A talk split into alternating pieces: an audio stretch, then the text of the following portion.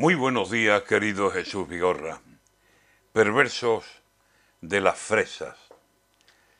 Por si a España le faltaba un plato sobre la mesa, en vísperas de un verano que temprano se calienta, vienen a poner el postre los alemanes, las fresas.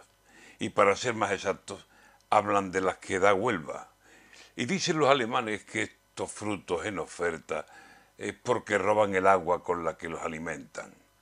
¿Roban los agricultores? No, ellos dicen que son ellas, las fresas, esas ladronas vestidas de rojo fiesta, roban el agua a Doñana y están dejando muy secas, también saben ya de esto, las necesarias reservas.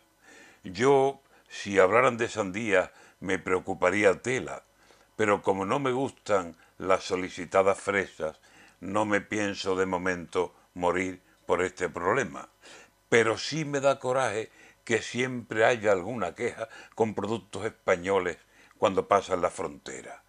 Si los Estados Unidos con las aceitunas negras, si Francia, nos acordamos, tirando a la carretera cargas de nuestros productos, y ahora Alemania y la fresa.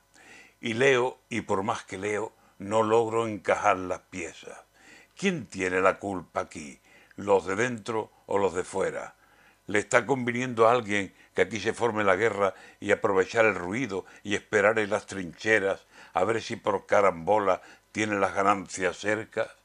Ya lo he dicho, no me gustan en absoluto las fresas, pero en el campo andaluz me alisto como defensa y defiendo a agricultores antes que a Alemania entera, tenga quien tenga la culpa y le duela a quien le duela. Al campo que no le toquen, más honrado que la tierra, no habrá ningún alemán por más honrado que sea.